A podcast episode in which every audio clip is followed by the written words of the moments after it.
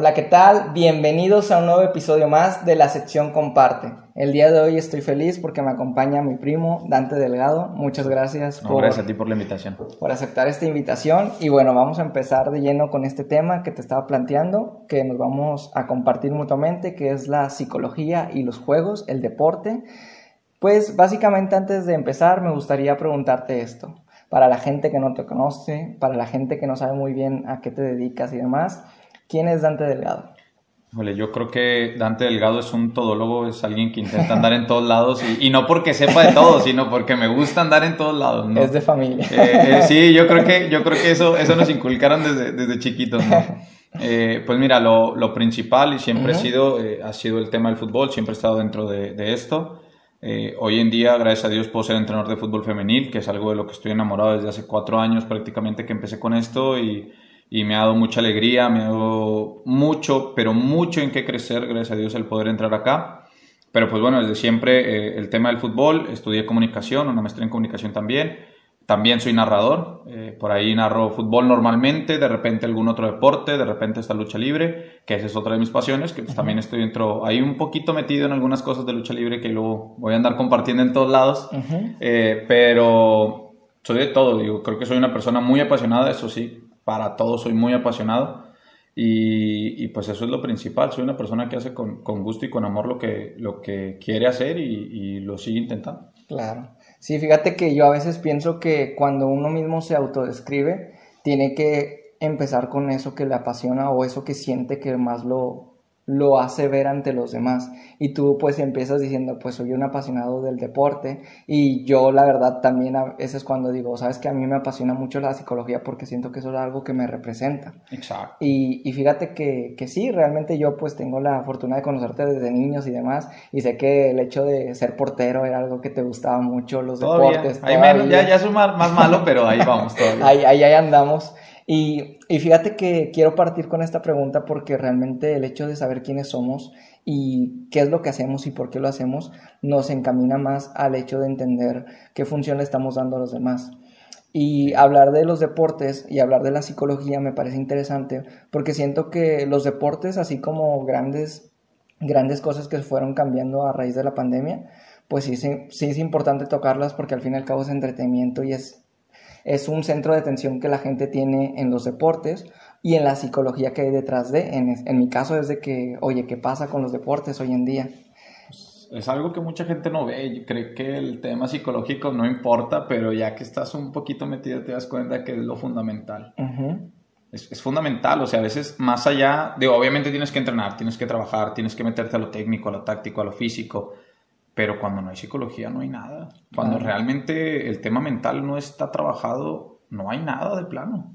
Sí, de hecho, fíjate que comentabas recientemente que estás haciendo narraciones. Yo las he visto, la verdad, este, me, me, llaman mucho la atención porque, pues, la verdad, tienes una voz muy llamativa. Creo que eso es algo que describe mucho a los narradores de fútbol. Yo, la verdad, a veces hago la comparativa de que parecen como si fueran actores de doblaje, vaya. Porque su voz es la que nos pues, comunica. Eh, eh, eso es lo con lo que te quedas muchas veces, o sea. Por ejemplo, ¿a poco no te ha tocado a ti que, que, estás escuchando una película y dices, es la voz de Goku? pero es otro actor y es una película de Bruce Willis, no sé, y dices, es la voz de Goku. Eh, y dices, bueno, pues o sea, al final y al cabo es con lo que se queda mucha gente. Claro, y es, es, un impacto. ¿Te gustaría profundizar un poquito más de cómo es esto que tú llevas de las narraciones? Mira, yo, yo empecé directamente con esto. A mí siempre me ha gustado, desde chico siempre me ha gustado mucho. Eh, yo puedo nombrar dos personas que son las que más me han llamado. Bueno, tres se podría decir. Es Toño Nelia, aquí a nivel local. Okay, eh, Narrador de Tigres y Rayos de mucho tiempo. De los clásicos, ¿verdad? Eh, en Argentina está un narrador que se llama Mariano Clos, que es buenísimo. La verdad, yo estoy encantado con lo que hace y en el béisbol, increíblemente, que, que, no es un deporte que yo siga del todo, pero pues mi papá hizo que lo siguiera y el que nos llevara y todo eso. Y ahí escuché al señor Alejandro Campos. Y ese es un ídolo. De hecho, tengo, una, tengo la anécdota muy curiosa de cómo lo conocí. Un día, con la niña ya dirigiendo, me toca jugar contra otro equipo, ¿no? Entonces acá el partido y yo veo que un señor va con su hija y le va diciendo, no, mi hija, y que no sé qué yo lo escucho y digo, ah, caray, esa me suena. Entonces me acerco y le digo, oiga, ustedes, y le dice, sí, soy Alejandro Campos de los Sultanes. Y ya, caray, gracias a Dios, hoy puedo decir que tengo la oportunidad de poder platicar con él. Eh, uno, de mis uno de los primeros programas que tuve ya dentro del tema de comunicación con FOD fue con él. Y la verdad, él me salvó. Yo no podía ni hablar y él me salvó tremendamente y gracias a Dios pude tener esta comunicación. Y ahora dentro de la narración, bueno, gracias a eso tomé una, una maestría eh, y lo he ido soltando de una manera fluida. Hace poco eh, un narrador de muchos años que dice, pues es que no tienes ni que inventar apodos, ni tienes que gritar cuando no hay por qué gritar, ni tienes que estar diciendo cosas que no van. Simplemente llevar las acciones del juego y es a lo que voy. Hoy en día tenemos un, proyecto de, de narración Gracias a Dios ya somos cuatro personas en el proyecto, estamos dándole principalmente difusión al fútbol amateur, que es, que es con la gente con la que vamos. Y la gente se acercó y me ha dicho, nos gusta lo que están haciendo porque lo hacen con seriedad, o sea, no estás gritando, no estás tonteando, no estás diciendo que, ay, allá en la grada está pasando no sé qué, o sea, no, te estás enfocando lo que hay en el partido y estás transmitiendo lo que hay en el partido y creo yo que eso es lo principal. Yo cuando veo algo que no es así, a mí no me gusta, porque a mí me gusta ver el partido y que el narrador me diga lo que pasa en la cancha o en el lugar y cuando no es así no me gusta. Y entonces yo dije, cuando me toque a mí, pues yo voy a estar así dentro de ese tema. Claro, y fíjate que algo que a mí me ha pasado en mi experiencia personal, a mí no me gusta ir a los estadios. Y creo que la principal razón por la que no me gusta es que yo me inculqué, la verdad no me considero tan apasionado del fútbol, pero sí al momento de ver la, lo que es un juego de fútbol y escuchar el narrador, cómo lo hace, te llama la atención y le prestas más atención al juego y sabes dónde estás parado y demás. Y yo cuando voy al estadio es de que puros ruidos de la grada y demás. Entonces como que eso no me llena, no me transmite, no me hace como que sentir no te, No te hace, es que te falta eso. A mí es lo, por ejemplo, a mí me pasa en el béisbol. Yo voy al béisbol y digo, quiero escuchar al señor Alejandro Campos narrar el partido porque porque pues es, es, algo que te llama. Hay mucha gente que he visto en los estadios, béisbol, fútbol y en muchos otros lugares, básquetbol también, que van ya están sentados, agarran sus audífonos, se los ponen y están escuchando el partido a la vez que lo están viendo para ese, ese último eh, jaloncito, creo yo, que es el, escuchar al narrador, tenerlo. Porque es algo que te llena, o sea. Sí, como a veces el hecho de la influencia en la voz de una persona cambia totalmente la perspectiva de cómo ves las cosas. Porque ahorita en este preciso momento va a haber gente que nos está viendo, pero que va a haber otra gente que nos va a estar escuchando únicamente y a lo mejor les transmite más desde los, la psicología, yo así lo veo, el hecho de vernos y escucharnos. Pero hay gente que a lo mejor con el hecho de escucharnos va a decir, me hizo sentir más que el estarlos viendo. Que el estar viendo algo. Ajá. Ahora, hablabas anteriormente de que tú eres entrenador de fútbol. Me gustaría preguntarte, Dante, ¿cómo se preparan los jugadores, o en este caso las jugadoras, antes de un partido? Fíjate, me ha tocado verlo desde el infantil, me ha tocado verlo con los chavos ya grandes, gente de nuestra edad, y me ha tocado verlo, gracias a Dios, con las chavas de primera, cuando he tenido la oportunidad de estar en el vestidor con el equipo antes. Gracias a Dios, las, las ocasiones han sido previas a una final y es una mentalidad cañona. O sea, es, estar todo el tiempo desde que llegas a, la zona, principalmente cuando es un partido, pues obviamente de mayor eh, importancia, de mayor eh, complicación, no sé, una final es eh, un partido como un clásico, algo por el estilo. Entonces llegas y desde que llegas ya es, ok, acá yo ya tengo en mente que en 50, 60, 70, 90 minutos yo voy a estar dentro de una cancha y que el partido va a estar así y que el partido va a estar así y que esto es lo que me va a tocar y que esto es lo que me va a tocar. Entonces llegas con una previa concentración. Ya muchas veces, por ejemplo, entre los vestidores se calman, se relajan, ponen un poquito de música, pero sales a calentar y cuando vuelves tú ya estás metido. O sea, son al menos 40 minutos en los que tú ya estás dentro y estás visualizando realmente lo que vas a hacer en la cancha. Entonces es un periodo de concentración muy importante que normalmente se trabaja en la semana en qué es lo que va a pasar, qué acciones vamos a tener en el partido. Muchos entrenadores, digo muchos porque no son todos, es, a ver, el, equipo del sábado eh, dribla mucho. Ah, bueno, vamos a trabajar eh, los enfrentamientos para evitar que nos driblen. Entonces tú llegas al día de partido y las jugadoras o jugadores están, ok, esto es lo que va a pasar porque ya lo trabajamos en la semana, ya sé cómo eh, contrarrestarlo y ya van con la mentalidad de eso. Obviamente también influye mucho que los entrenadores puedan tener esas palabritas que conecten esas emociones, que conecten esos recuerdos, esos pensamientos de decirle, tú ya tienes las armas, simplemente tienes que ponerlas. Entonces llegas, por ejemplo, es un caso que, en lo personal hago, ¿no? Es, a ver, ya trabajamos en la semana esto, esto y esto, y es como que las mismas jugadoras es, si es cierto, ya lo sé. Entonces nada más es como que activar ese, ese foquito y, concentrarte un poquito más, pero la preparación va desde eh, la visualización, que creo que es fundamental en el deporte, Después la concentración sobre lo que vas a hacer y el tercero es poder bloquear muchas emociones que te pueden llevar a, pues, a errar principalmente. La presión o, el nerviosismo es algo que te lleva a cometer muchos errores técnicos y que al final eso te termina costando partidos o competencias. Claro, y fíjate que me llama la atención porque yo he visto, la verdad no conozco mucho, pero siempre que nos hablan de la previa de un partido y nos muestran las imágenes de jugadores llegando al estadio, yo veo que bajan con audífonos. Siempre. Yo me imagino, no sé si seas verdad o no, que es por el hecho de que si escuchan alguna conversación de alguna persona o, escuchan como ahora sí la mala vibra, se pueden llegar hasta algún punto de desconcentrar. O no sé si lo hagan con algún tipo de estrategia, no sé si tú conozcas un poco de ello.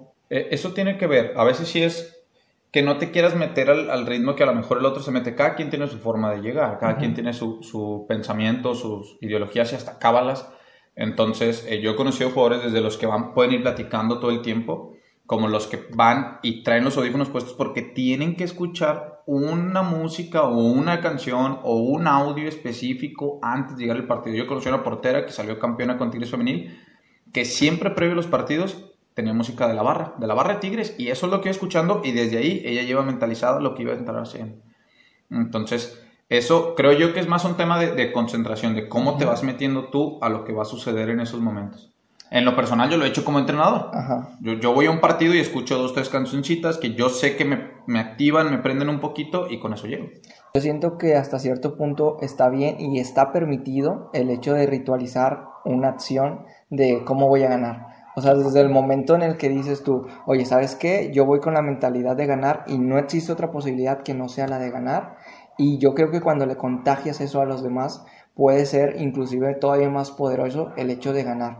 Porque fíjate que en, psicología hay un término que se le conoce como inconsciente colectivo, no sé si has escuchado. Eso no me suena. ¿No?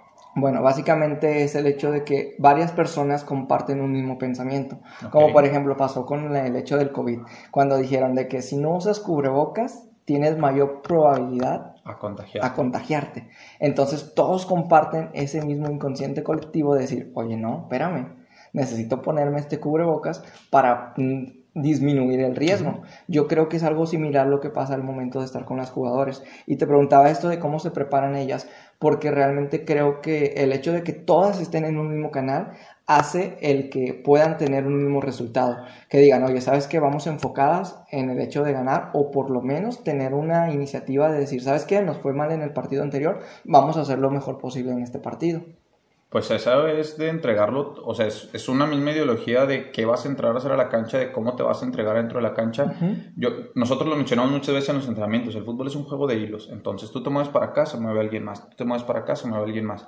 Y digo, eso es sobre recorridos tácticos, se podría decir en la cancha, pero en la cabeza es lo mismo, o sea, si tú vas con la mentalidad de me voy a partir voy a dar todo de mí, voy a hacer lo mejor posible, pero la de al lado no, pues la de lado va a dejar de ser algo que al fin y al te va a perjudicar. Entonces tienen que tener 11 cabezas muy metidas dentro de la cancha, más 2, 3, 4, 5, los que quieras poner de cuerpo técnico afuera, más las 10, 7, 8, 10, como quieras llamar, que están en la banca, más todavía las que no están convocadas. O sea, eh, tiene que haber un consciente completo, tal cual como lo dices colectivo, una misma idea para que todas vayan con la misma concentración y que se note esa vibra de una a otra y no se pueda perder ese estilo, porque cuando se pierde por una o por dos, se nota un bajón muy claro. Muy bien. Wow, la verdad sí que me impresiona mucho cómo es el término de la preparación en las jugadoras, porque creo que mucha gente, me incluyo en ellas, desconoce toda la preparación que hay y solamente ve a un equipo que hace jugadas, que intenta nuevas cosas, que no tiene resultados y después dicen, no, ya, este equipo se fue para abajo la verdad creo que no tienen en cuenta el previo a lo que hacen realmente. Mucho. La gente cree que solamente es ir a jugar el fin de semana y no, no se olvidan de todo lo que hay en la semana que trabajar, de todo lo que tienes que meter.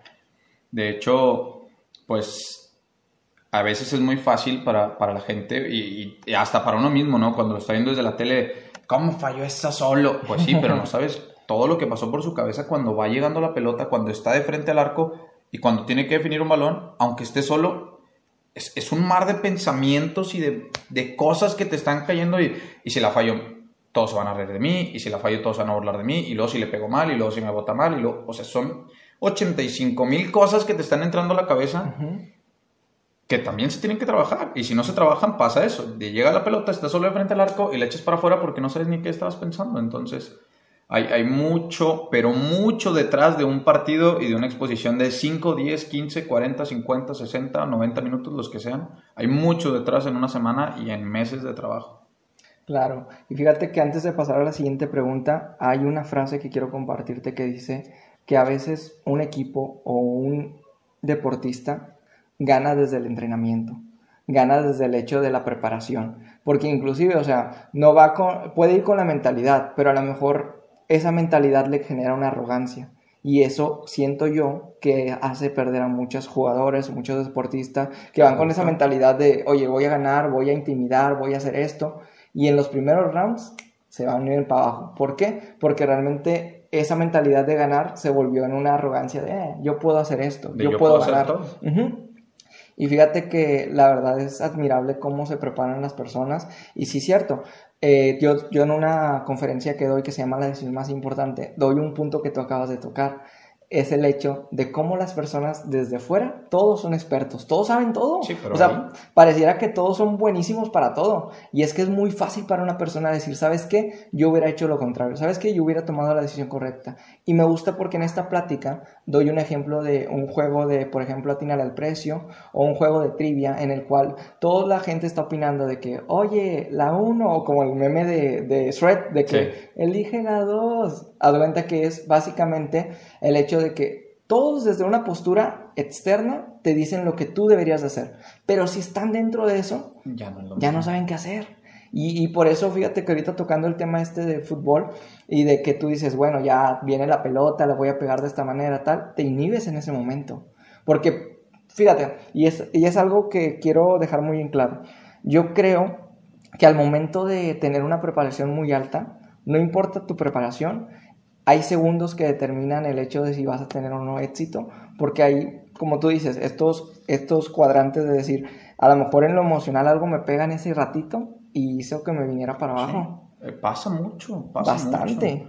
Hay, hay, veces en las que la gente no se da cuenta, pero hay jugadores que al minuto 10 de 90 que juegan ya no dan más. Y ya no dan más porque pasó algo y, van para abajo y, y, insisto, o sea, son cosas que se trabajan. Mucha gente no cree en el factor o en la importancia del psicólogo en los equipos.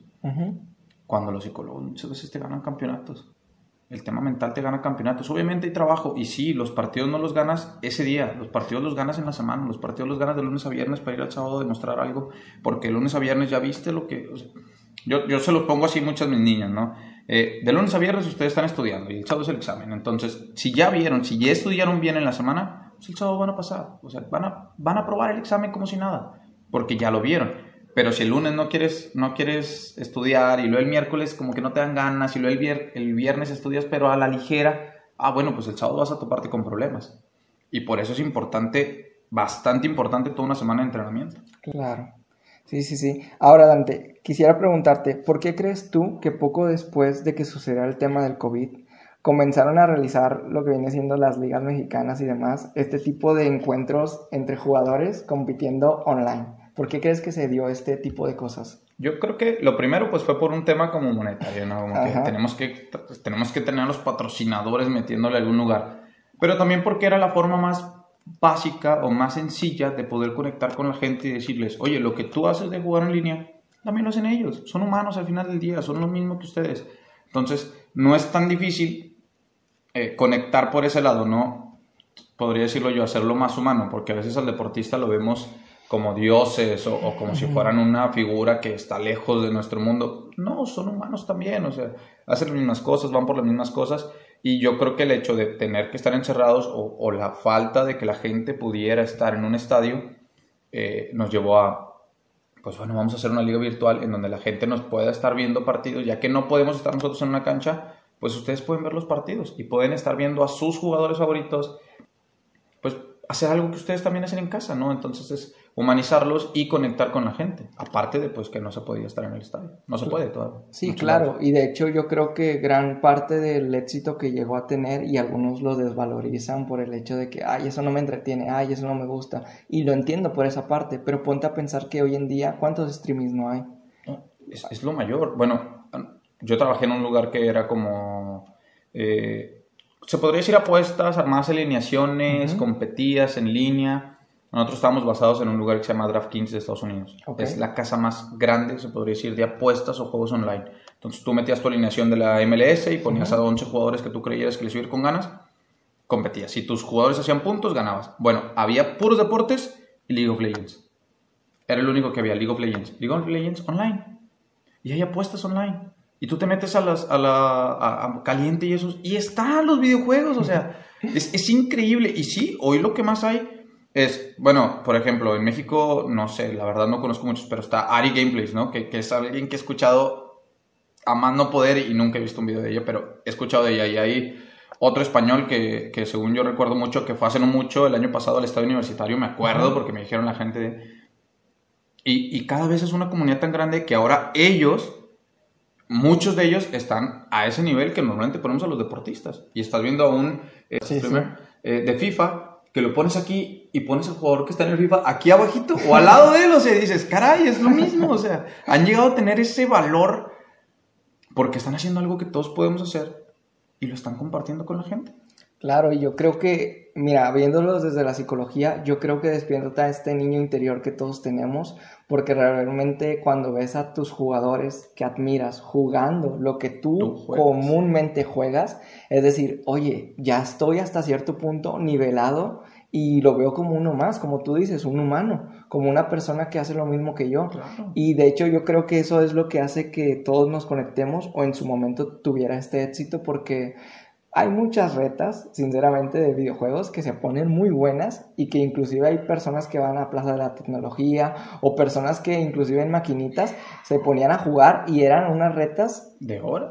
Sí, de horas increíbles. Y eso que duran que 5 minutos, 10 minutos a lo mucho. Bueno, si, si juegas a los de peleas, pues era todavía algo más bajo, ¿no? O sea, ni siquiera llegabas a 5 minutos.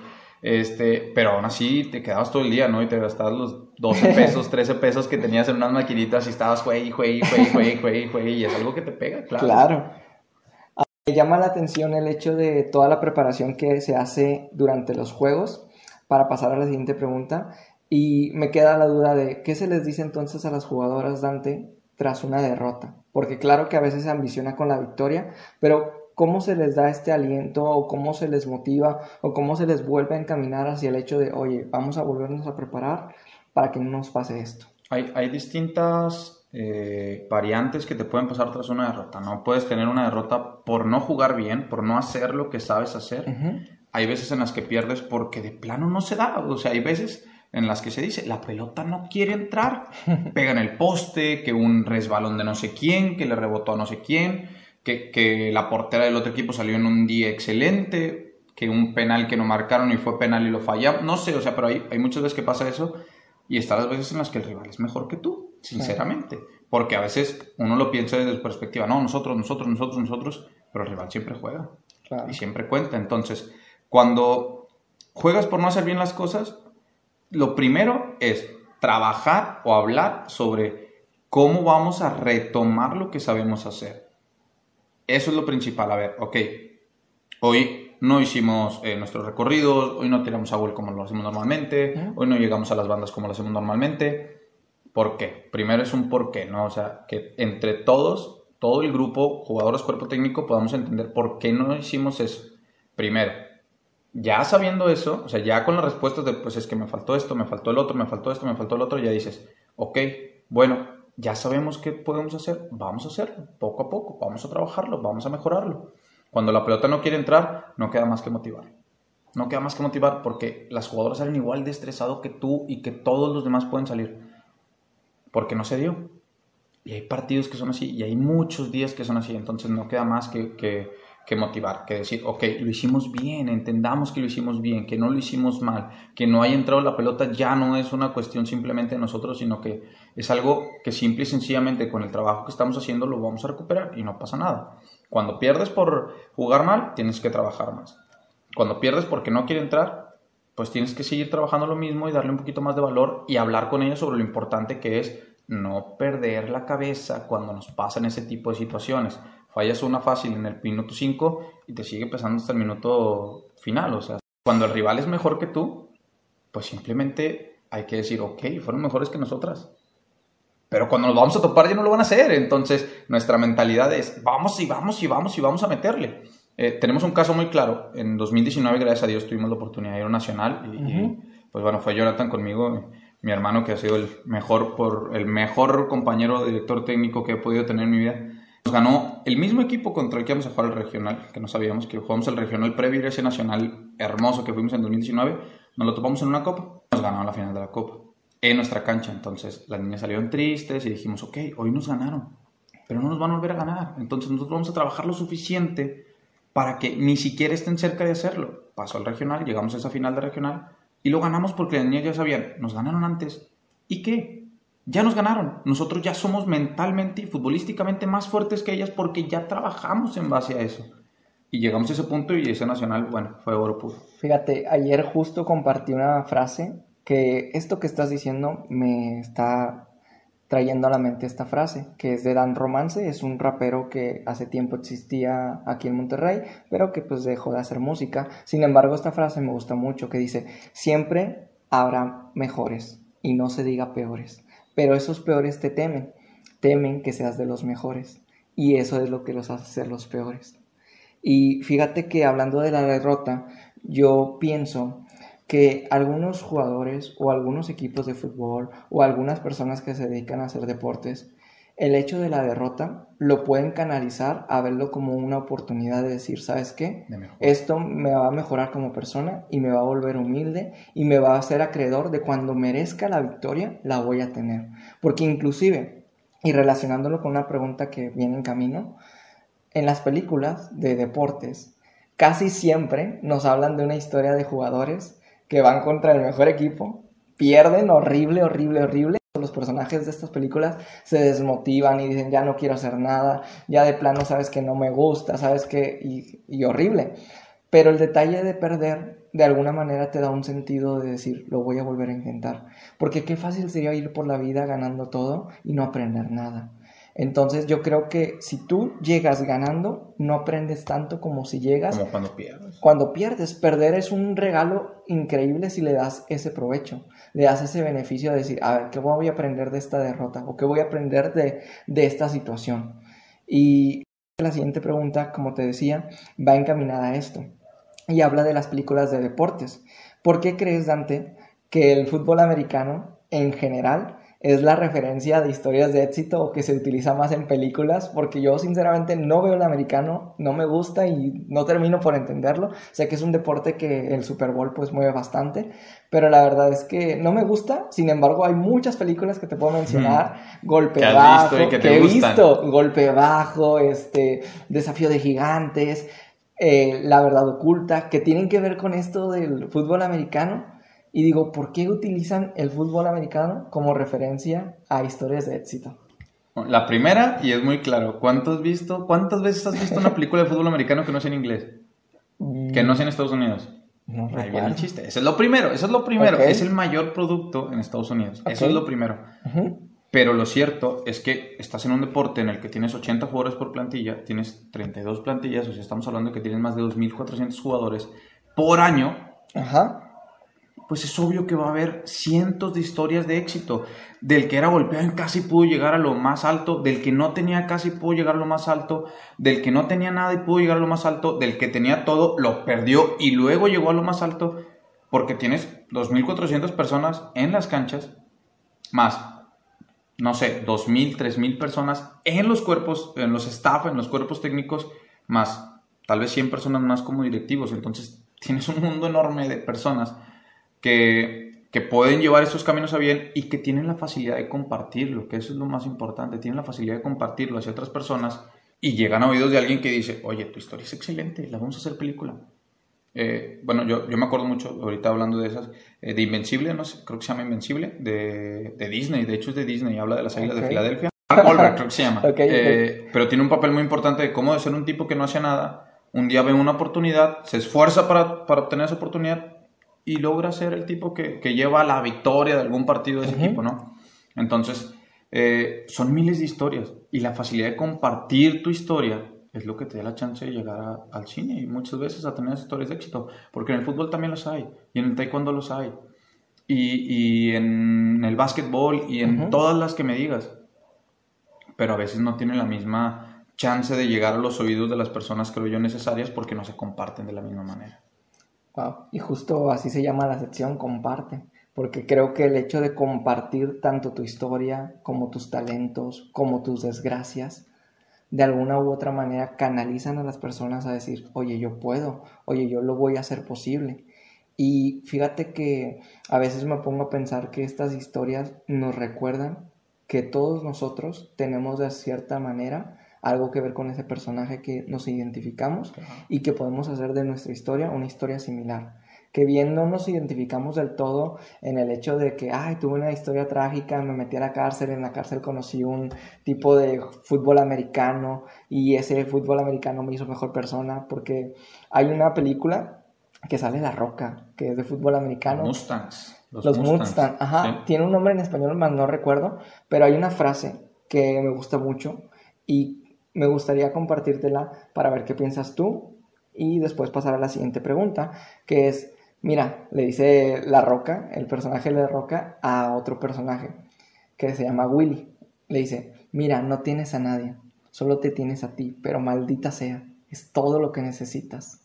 Y a veces en la vida, como el fútbol americano, la vida nos manda algo, el coreback nos manda algo, eh, ahí te va un problema, eh, ahí te va una situación, la agarras y ahora sí, vámonos. O sea, y todo lo que viene de a, quererte tumbar es de que problemas, dudas, discusiones, de que... Los tienes que esquivar. Los tienes que esquivar y llegar a la meta. Y deja tú, yo creo que el hecho de correr y llegar y lograrlo no te da tanto éxito como el hecho de sobrepasar todos esos obstáculos.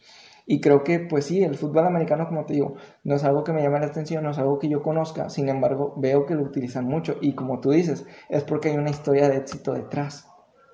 Ahora bien, pasando a otro, a otro tema diferente, cuando tú piensas en fútbol, Dante, ¿cuáles son los tres equipos que tú consideras son los mejores y por qué? Si hablamos de actual, yo, yo desgraciadamente ahora me, me, me, influyo mucho por mi vista como entrenador, okay. eh, pero me gusta mucho lo que hacen equipos como el Bayern Múnich hoy en día, que es el equipo que menos errores comete a nivel mundial, Ok. el que menos errores comete, por eso le va tan bien, porque comete la menor cantidad de errores y cuando los comete sabe cómo resolverlos en el instante, entonces por eso es súper campeón de todo. Vale, Eh, ese es uno. Como dos, yo podría decir eh, por estratega el River Plate de Marcelo Gallardo, aparte soy fan de ese equipo, pero por la manera en la que juega el equipo y cómo sabe utilizar cada uno de sus, sus fortalezas principalmente, porque cuando tiene habilidades las sabe eh, respaldar, sabe evitar que, que esas, esas perdón, debilidades le, le pesen al equipo y las fortalezas que tiene son las que le hacen bien. Y no sé, tal vez si hablamos de algún tercero, yo podría hablar igual de una selección como, como Alemania por la fortaleza que tienen acá y lo duros que son dentro de la cancha. Son una máquina. Entonces, de esas máquinas de las que difícilmente se le atoran el grane, entonces son constantes y van por la misma línea y van ganando y siguen donde mismo y van perdiendo y siguen donde mismo, pero no paran y no cambian. Entonces, tienen una mentalidad fuerte y una técnica, obviamente. No sé si tú sabías, Dante, pero Alemania inclusive fue el primer equipo que también se me vino a la mente porque yo admiro mucho la selección eh, alemana Eh, y de hecho cuando juego bots yo escojo a Alemania porque Ujú. se me hace un equipo, híjoles, o sea, ahora sí que muy fuerte, muy poderoso de muchas maneras y en la facultad cuando nos encargaron una tarea teníamos que describir los equipos. A mí me tocó Alemania y tenía que investigar todo tipo de cómo se preparaban este, los niños de Alemania para las escuelas. Y me llamó la atención porque yo expuse ese, ese tema y haz cuenta que nos, nos decía la información de que es que los niños de Alemania, si les ven talentos desde pequeños, los canalizan y los acompañan a que exploten ese talento. Y sí, la verdad es que Alemania es una, Es una potencia. una es potencia y es una máquina letal en el fútbol porque es de esos equipos, considero yo, que si van perdiendo no se van a echar para atrás reservando el marcador, sino se van a ir hacia adelante Van buscando buscar. todo, todo por ganar y todo por caerse de algo. Sí, Y la verdad me sorprende mucho esto porque son equipos que sí, la verdad es, yo conozco y los he visto jugar mis respetos. Este, mucha gente dirá, no, mira el Barcelona, no, mira el Real Madrid. Yo creo que se van mucho a lo típico también, pero... Mediático. este, mediático también. Pero de algún modo cada quien tiene sus, sus formas de ver lo que es el fútbol. Y hablando de, de, inicio, tú me decías este, que te gusta mucho el fútbol, yo te comentaba que desde pequeño sabía que te gustaba mucho el hecho de ser portero. Y la siguiente pregunta, Dante, es, ¿hay un portero que tú admires y por qué? Híjole, pues actualmente es uno de los más mediáticos y, que a lo mejor mucha gente va a decir, este loco. Yo, yo soy muy fan de Nahuel Guzmán, pero no solamente por, por, lo que hace dentro de la cancha, sino por la clase de, de líder y persona que es para su grupo. Eh, hay un video muy, muy bueno, que digo, no fue por eso. Yo lo admiro desde que llegó prácticamente, lo había visto un poquito en la Liga Argentina. Pero en 2019, que Tigres genera su último campeonato de liga, él es el que da el discurso al final del día. No el capitán, no Hay un Pizarro, sí, cierto. no es Guiñac, que es la superestrella, es él. Entonces dicen, pues, ¿por qué el arquero, no? ¿Por qué el portero si, si el capitán es el otro y el que hace los goles es el otro y el que se lleva las fotos es el otro? Pues porque es un líder adentro de la cancha. Entonces, ese tipo de liderazgo, ese tipo de, de yo me pongo eh, el chaleco para yo recibir los trancazos y que todos los demás del equipo se queden atrás y no lo reciban, eso es lo importante, porque muchas veces cuando, por ejemplo, eh, Tigres pierde. ¿Por qué? Porque le metieron un golazo de media cancha. No están hablando de que Tigres perdió porque jugó mal. Están hablando de que al portero le metieron un gol de media cancha. Entonces se lleva esos reflectores, se lleva esa atención como para liberar un poquito al grupo. Y su manera de ser líder es, increíble. Yo, yo fui 10 años balonero en el estadio universitario.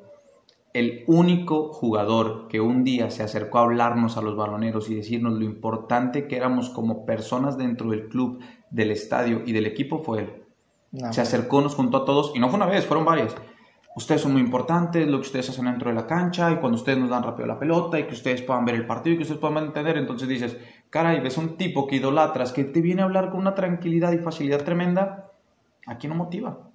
Y luego lo respalda dentro de la cancha con lo bien que hace, entonces como líder, yo estoy muy fascinado con lo que él hace, que es uno de los que tengo principalmente. Ya luego habrá otros porteros que me gusta cómo atajan, cómo se comportan, pero él, por lo que es como persona y adentro de la cancha, yo creo que es, uno de los que más me agrada lo que, lo que busca, lo que hace, lo que intenta y lo que genera y representa para el equipo. Claro, y es que Nahuel es un personaje, la verdad. Por completo. Por, completo, pero creo que esa es su manera de jugar y inclusive a muchos no les gusta, a otros les gusta, pero creo que inclusive eso es lo que se ajusta a lo que es Tigres hoy en día hablando desde lo que ha logrado, porque hablamos de un Nahuel que le ha dado campeonatos, que a lo mejor le ha quitado otras cosas, pero vamos a enfocarnos en lo positivo y creo que Nahuel sí es pieza fundamental de lo que es Tigres hoy en día. Yo creo que es fundamental para la historia del club ya por completo, por completo. Claro, de hecho, fíjate que antes de pasar a la siguiente pregunta, para que no me quede con esta espinita, yo la verdad pensé que me ibas a decir a Neuer, no soy fan de Neuer. No soy fan de Neuer. Pensé que me ibas a decir Ter Stegen. Ter Stegen sí, ese sí. Pensé que también me ibas a decir. Ni, te lo niego, ese sí va en mi top 3. Bueno. sí va en mi top 3, sí. Pensé que me ibas a decir a Navas. Sí, ese también, eh, va ahí en mi top 3. Ok, y pensé que me ibas a decir a uno que no recuerdo el nombre, pero creo que se apellida Khan. Oliver Kahn. Bueno, eso no me tocó verlo mucho, pero también era otro era tipo muy bueno. de portero, sí. Sí, sí, sí. Y la verdad es que la historia de cómo se es un portero, pues ahora sí que nos aventaríamos otro episodio. Otro episodio. Pero yo creo que es muy importante porque para que un equipo meta goles, debe estar seguro desde la portería. Eso es lo que pienso yo. Sí. Y es como que ustedes vayan, intenten hacer goles, yo aquí me quedo a proteger. Pues es, es la seguridad. Es la seguridad. Y los mismos jugadores y jugadores. Imagínate qué seguridad le brinda a este portero esta parte principal de decir, vayan ustedes, aquí mi defensa me va a ayudar, yo los manejo y todo va a estar tranquilo. Pues es, vayan ustedes al frente, que si no lo logran, yo los respaldo, yo los aguanto. Sí, sí, sí. Y así se ganan campeonatos también. Así se gana, así se gana, así se llega. De hecho, Tigres aquí en México fue de los únicos equipos que metiendo cuatro goles ganó un campeonato, me parece, contra León en la liguilla. Sí, pues a León le metió uno y en la semi creo que metió uno y en los cuartos metió dos, ¿no? Fue, fue malísima, pero pues Nahuel y la defensa andaban como locos y, y taparon todo, taparon todo literalmente. Claro. Ahora, ya nos está consumiendo el tiempo, vamos a dejar algunas preguntas, a lo mejor en otro episodio pues podemos concretizar un poco más, pero pues sí me gustaría terminar con estas pequeñas preguntas y podría ser la siguiente. Para ti, Dante, ¿quién es el mejor jugador de la historia y por qué? Independientemente antes, independientemente actual. Por lo que ha logrado y lo que representa como persona y como forma de ser en todo, yo creo que sería sin Hoy es un técnico de lujo, como jugador fue un tipo de lujo y a excepción de una polémica que tiene, que pues es la más conocida, por eso retiró. Bueno, cuando se retiró, mejor dicho, eh, no es un tipo que llamar la atención por cosas extra cancha. Entonces se mantuvo siempre en, una, en, un, en un círculo bueno de dar un buen ejemplo y hoy en día es un, un excelente ejemplo de entrenador. Entonces, yo creo que por lo de la cancha, extra cancha y lo que es hoy en día, yo creo que sí da. Sí da, wow. La verdad es que yo alguien que admiro mucho y creo yo no te voy a decir Messi porque no por populismo, verlo de alguna manera mediática, decir, ah, todos Messi, todos Ronaldo, todos Ronaldinho. Yo la verdad, y lo admiro también porque un amigo me lo hizo ver, es a Iniesta. Porque yo creo que Iniesta le hizo a Messi lo que Messi se volvió eh, por el hecho por el hecho de que Messi mete goles pero por los pases tan precisos de Iniesta. Messi mete goles porque Iniesta está como ahora sí con tensión y vámonos, o sea, y yo creo que ese crédito no se le da tanto a, a, un jugador como él. Ajá, a un jugador como él. Y yo creo que tendríamos que agradecer que él metió el gol cuando España quedó campeón para llevarse los reflectores porque se los merecía por completo. Claro, y la verdad es que cada quien va a tener su opinión de su mejor jugador, sus razones tendrá, pero pues como te digo, eh, es un tema tan amplio que no nos da una hora, no nos da de que dos, pero en algún otro momento lo podemos tocar. Y bueno, ya, para ir terminando, Dante, este, ¿algún mensaje que te gustaría dar a las personas que nos escuchan, a las personas que nos ven? Pues si me dejas compartir una frasecita, este, yo me quedo con una. Bueno, hay dos, y de hecho justo esta semana lo acabo de comentar con el grupo. Eh, para cada situación que te pasa, tú tienes dos maneras de verla, ¿no? o, te pasa algo malo y dices, chin, pues ya valió, ya aquí me quedé, ya no pasa nada. O dices, chin, ya me pasó algo malo, tengo que trabajar para que no me vuelva a pasar. O tengo que aprender de esto para que no me vuelva a pasar. Háblese una derrota, háblese una mala experiencia, háblese una mala situación. Entonces, entender que tú tienes la forma de ver cómo respondes, o mejor, tú, tú, tú eres el único que decide cómo responder a cada situación, eso es lo principal. Así que o te vas para abajo o te vas para arriba como tú lo decías hace rato, un potencializador para que las cosas mejoren. Esas son las dos. Esa es, esa es una de las que manejo de por vida y la manejo con mis equipos y la manejo para mi vida. Y la otra es, ante cada situación adversa que tengas, y así lo decía, así lo digo tal cual en los entrenamientos, cállese y trabaje, no hay más. ¿Qué me pasó esto? Cállate y trabaja para que te salga mejor. ¿Que fue injusto no sé quién? Cállate y trabaja para no ser injusto tú y que no vuelvan a ser injusto contigo. Y sobre eso vas creciendo, trabajando y viendo las cosas de la mejor manera que las puedes ver, sacándole lo positivo a lo negativo, así avanzas. Wow. Sí, es algo muy, muy poderoso. No lo había escuchado, lo voy a empezar a aplicar. Y yo quiero despedirme de las siguientes dos maneras. Una, compartiéndote una pequeña fracción de una escena de una película que se llama Gol, donde sale Kuno Berker. Es una película que la verdad a mí me motiva mucho. Sé que es muy simple y que mucha gente no le llama la atención, pero a mí me encanta. Y es una lección que le deja el entrenador a Santiago, ¿sí? Que cuando él está practicando en la cancha, le... Híjole, me estás tocando un punto... Le, le dice, este, mira, quiero que vayas por el balón. Y la avienta entonces él no puede. Y luego, ¿de qué te diste cuenta? No, que puede anotar a media distancia. Y le dice, no. Y ahí viene la lección y la frase.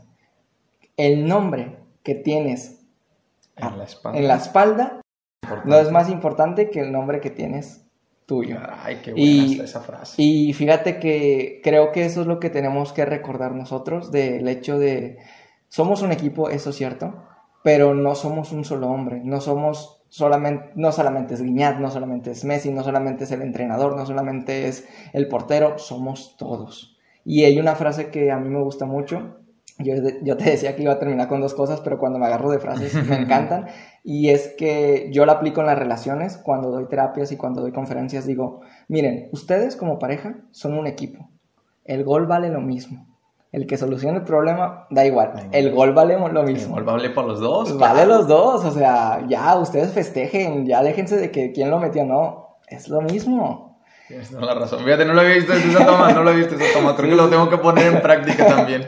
Y bueno, ya con eso nos despedimos. No sin antes, Dante, eh, agradecerte el que hayas asistido, el que seas parte de Comparte. Y como parte de Comparte, yo te quiero dar un pequeño detalle que espero te guste para que seas parte de las personas que ya son parte de esta sección. Espero te guste mucho. Que es una pulsera. Ah, de hecho la estaba viendo hace rato y está diciendo, no me gusta esa pulsera. la misma que traes tú en el brazo. Exactamente. Muy bien. Y bueno, este. Mira, con es- me combina el día de hoy. Ándale, mira, Nunca justo. combinado, pero hoy, hoy combinó un poquito con el suéter. Y bueno, con eso terminamos. Eh, Dante, ¿algo más que quieras añadir? Pues nada, agradecer a la gente, eh, agradecerte primero por el espacio, es, es algo muy gratificante y muy llenador este, este tipo de, de conversaciones y esperemos que a ustedes también les sirva mucho. Y pues nada, si tienen un problema les voy a decir lo mismo, cállense y trabajen para que las cosas sigan mejorando y pues gracias y que, que Dios nos bendiga a todos. Muy bien. Bueno, pues muchísimas gracias por ver este episodio. Sean felices, muchas gracias por estar aquí y gracias por compartir. Bye.